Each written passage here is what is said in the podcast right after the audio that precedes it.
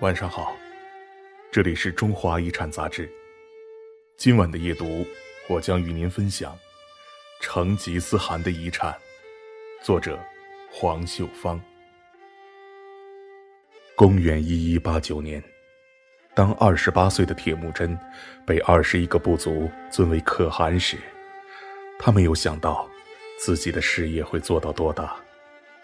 一不留神，就打下了一个横跨东西方的帝国世界，然后给后代留下一个永久性的难题：一个由游牧民族统治的、以农耕民族为主体的蒙元帝国，如何长治久安？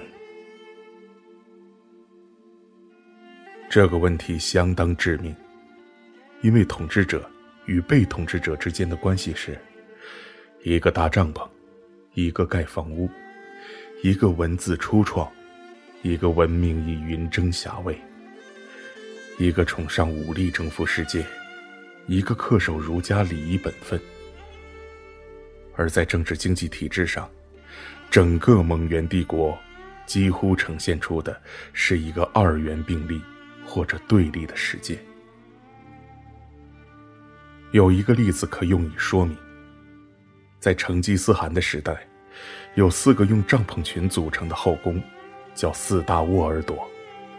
成吉思汗到哪个沃尔朵，就在哪里办公，可谓是移动的首都。一二二九年，窝阔台继位后，决定修建一个不可移动的沃尔朵，这就是蒙古人的第一个首都哈拉和林。哈拉和林里不仅有宫殿，也有为王侯贵族们盖的宅邸，但是蒙古人不去住，而是在城墙边搭起帐篷。住帐篷还是房屋，看似一种生活方式，但实际上代表的是固守本民族传统，还是接受新生活的两种态度。它犹如一种象征和预示。住帐篷的帐篷党。和住房屋的房屋党的水火不容，也昭告着蒙古人从此往后的派系之争：是坚持蒙古传统，还是汉化？这话似乎有点危言耸听，但实际情形是，矛盾和分裂来得不可思议的快。仅仅到成吉思汗的孙子这一代，冲突已然爆发。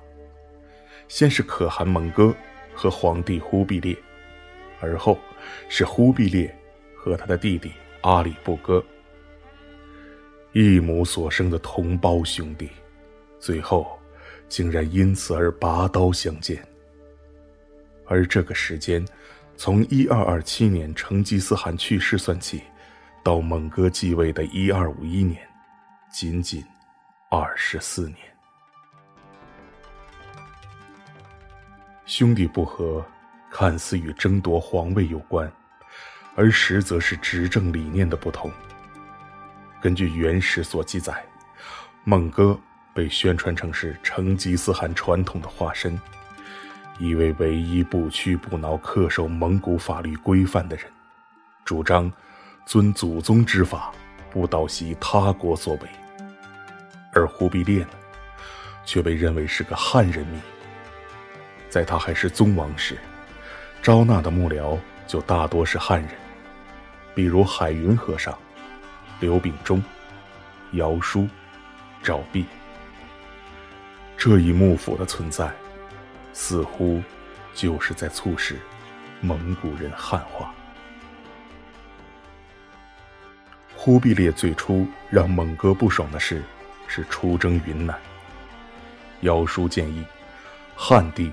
以安抚第一，在儒家的治国理念里，安定民心比什么都重要，因此要尽量的不杀人。即便大理国拒绝投降，也不屠城。但是，在以多杀人为荣的蒙古人看来，这种想法匪夷所思。蒙哥继位后，他的三个弟弟。犹如他的三驾马车。忽必烈负责管理漠南汉地，忽拉固负责征服西方，阿里不哥坚守哈拉赫林。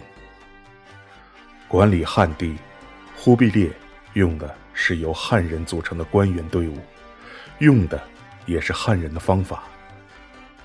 他在河南、京兆和邢州进行一系列改革。计划在这些地区重新建立中国模式的政府，复苏经济。忽必烈取得了相当大的成功，然而，这却引起蒙哥的猜忌。他怀疑他的兄弟试图在其领地建立一个独立的政权基础，并借此对韩魏发起挑战。一二五七年。蒙哥忽然对京兆发动了一次大规模调查，调查组查封了大批行政档案，罢免忽必烈任命的官员，又处死了一批属下。情形似乎要危及到忽必烈了。这时，姚叔出了一个主意：到哈拉和林去见蒙哥吧，重申对大汗的忠诚，并请求原谅。于是。蒙哥宽恕了忽必烈，兄弟和解。度过危机的忽必烈，三年之后就迎来了自己的天下。他以自己多年在汉地经营的政治经济基础，如疾风扫落叶一般的摧毁了与他争位的阿里不哥，然后大刀阔斧的实施新政。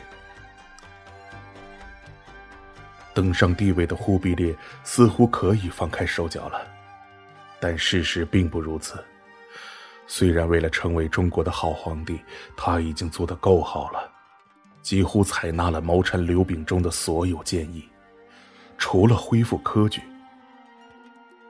不恢复科举，是因为他不想全面汉化，也不能够全面汉化，因为那样的话，他的各级行政机构。就会被汉人吞没。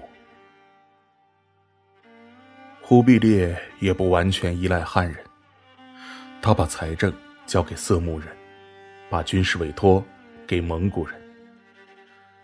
在政治制度的构架里，他还不得不屈从于蒙古人的一个基本原则：帝国是所有成吉思汗子孙的共同财富，他们享有世袭的军政经济特权，这叫。家产分封制。于是，忽必烈奠定的蒙元帝国是一个蒙汉混合物。这个混合物在他执政的头二十年强大而稳定，但到他年老时就四处漏雨了。等到他离去，蒙汉之争竟成为分裂和破坏这个国家的主要力量。亲蒙派。和亲汉派轮番上台，每隔三五年就要上演一出夺位大剧。十三四世纪的蒙古人认同一个使命：蒙古人要征服、统治全世界。但遗憾的是，他们却没有能力统合全世界。于是，成吉思汗。